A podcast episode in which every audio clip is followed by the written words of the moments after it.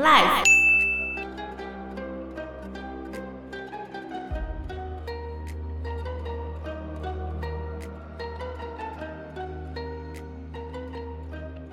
幽魂娜娜的传说，相传源自于十九世纪中后期，在殖民势力进入东南亚的情况之下，泰国也陷入动荡的状态之中。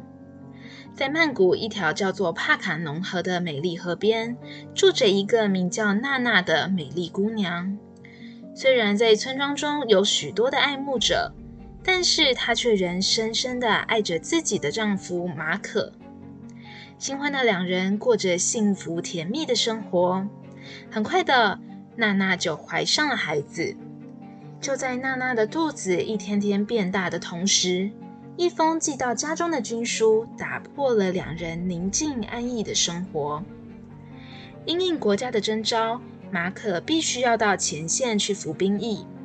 得知这个消息的马可，自然心中是千百个不愿意，但却别无选择。这个时候，温柔善良的娜娜劝道：“别担心我们，去吧，我会和宝宝在家里等你回来的。”在万分不舍之中，两人发下誓言，一定要再次相聚。于是，马可带着娜娜的祈愿走上了征途。待在家中的娜娜，每日都在祈祷丈夫能够平安归来。但这个时候，村长的儿子却因为觊觎娜娜的美色，想要趁机会逼娜娜就范，成为他的情人。深爱丈夫的娜娜怎可能愿意就范？在她明确的拒绝之下，村子里开始出现了娜娜跟许多男人在偷情的传闻。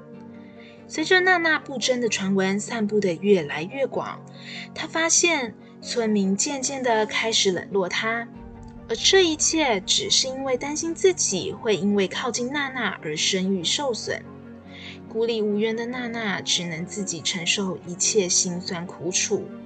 在夜深人静时，默默垂泪，无人能够倾诉心中的委屈。尽管如此，个性坚毅的娜娜在生下孩子后，仍抱持着希望，努力抚养自己和马可的孩子。娜娜每天最常做的事情，就是站在河岸边的码头上，默默地凝视河水，期盼有一天能够看到丈夫平安归来。此时，马可也在战场上出生入死，在枪林弹雨中苦苦支持，靠着有朝一日一定要回到家中与妻儿团聚的信念，度过了无数的生死关头。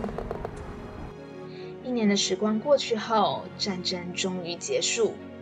侥幸能够从无情战争中生还的马可，接到可以返乡的命令后，立刻马不停蹄地往家里的方向迈开脚步。心中思思念念的，就是要赶快看到家中的妻儿。回到家中的马可，终于见到了他魂牵梦萦的妻子。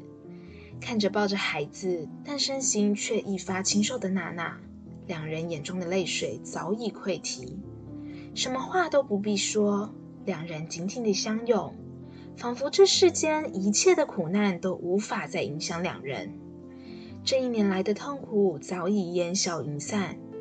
只要三个人能够在一起，一切都是那样的满足，那样的幸福。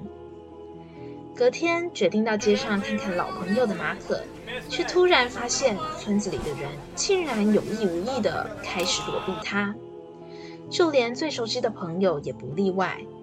有些人甚至看到马可，就仿佛看到瘟神一般。刚和妻儿团圆、沉浸在幸福氛围中的马可。只是微微感到奇怪，但却并未放在心上。但是随着时间过去，村人闪避马可的状况并没有任何改善。这个时候，马可逼问自己一起长大的好朋友说：“这到底怎么一回事？为什么我一回来，所有人都不理我？”禁不住马可逼问的朋友回道：“我我我我我不敢说啊。”反正你自己小心一点就是了。心中满是疑窦的马可回到家中后，和娜娜提到了村人这些奇怪的举动。于是娜娜便将马可离开之后，村人对他的所作所为一五一十的说了出来。在听完娜娜所遭遇到的冷落和排挤后，马可既伤心又气愤。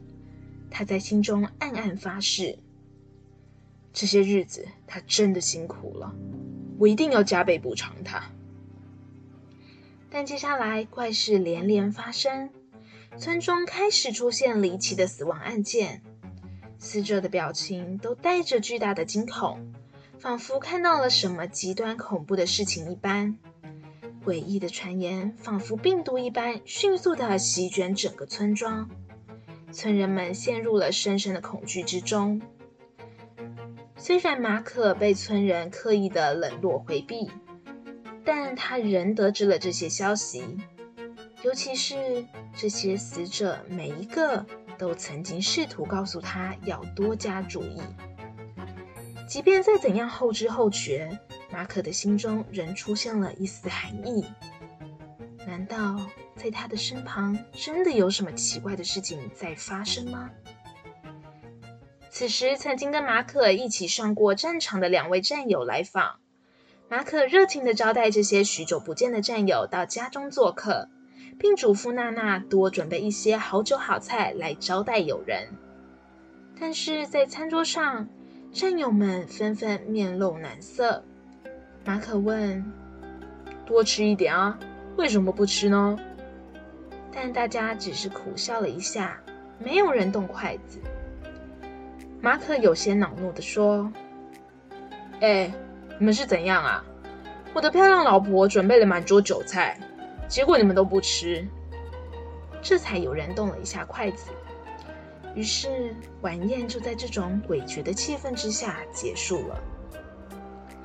战友在离开马可家时，转身以惊恐古怪的表情问了一个奇怪的问题：“你每晚到底跟谁在一起啊？”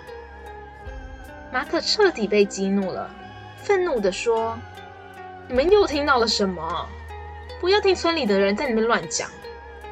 战友回道：“我们听说你的妻子半年前就去世了，而你现在不知道跟谁住在一起，我们才特别来探望你的。没想到。”马可愤怒地说：“没想到怎样？”战友回道：“我们只是希望你赶紧离开家里而已。”此时，马可一个箭步冲上前，狠狠地揍了战友几拳后，转身又回到了家中，因为他实在无法想象，在眼前美丽的妻子和可爱的孩子都不是真的。第二天，两位战友的遗体在村子里的角落被人发现，死状凄惨。得知这件事情的马可再也按捺不住心中的恐惧，决定前往寺庙求助。高僧告诉他，让他弯腰从两腿间看出去，就可以看到真相。回到家中的马可，趁着妻子不注意的时候，照着高僧所教导的方式再去看娜娜。果然发现娜娜的面目狰狞，身体漂浮在半空之中。原来在这段时间里，马可都生活在与娜娜鬼魂共处的幻境之中。每天所吃的大餐不过是树叶和蛆虫，而早在半年之前，娜娜就因为难产而去世。贪婪的产婆则将娜娜身上值钱的物品取下之后，把娜娜和婴儿的尸体随意地埋在山里的乱葬岗之中。娜娜的冤魂因为一尸两命的憎恨，以及期盼丈夫归来的执念之下，开始在村中作祟。贪婪的产婆成为第一个牺牲品，紧接着，村中曾经造谣的人也开始一个个失去性命。因为害怕遭到娜娜的迫害，许多人都曾经在晚上看见娜娜出现在帕卡农河畔的身影，而她的家中也常常出现婴儿凄厉的哭声。久而久之，没人敢再靠近娜娜的家。哀痛欲绝的马可在找到娜娜的尸身后，决心要超度娜娜的亡魂。于是他前往寻访圣僧阿赞多，终于得到大师的首肯，前往曼谷超度娜娜。此时，娜娜因为丈夫的离去，在村中大开杀戒，就连村民请来的驱魔大师也不幸的死于她的手里。不忍心无辜的村民因他死亡的马可，便请求大师务必超度娜娜。于是，大师将娜娜的魂魄收服于一块娜娜的头盖骨之中，制作成饰品，终身携带。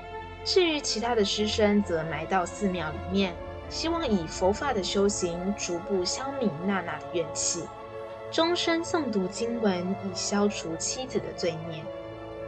在阿赞多圆寂后，后人为纪念娜娜的忠贞，便在昂纳特区一棵灵力强大的古树旁建立了一座祭坛。这个地方就是今日的娜娜庙。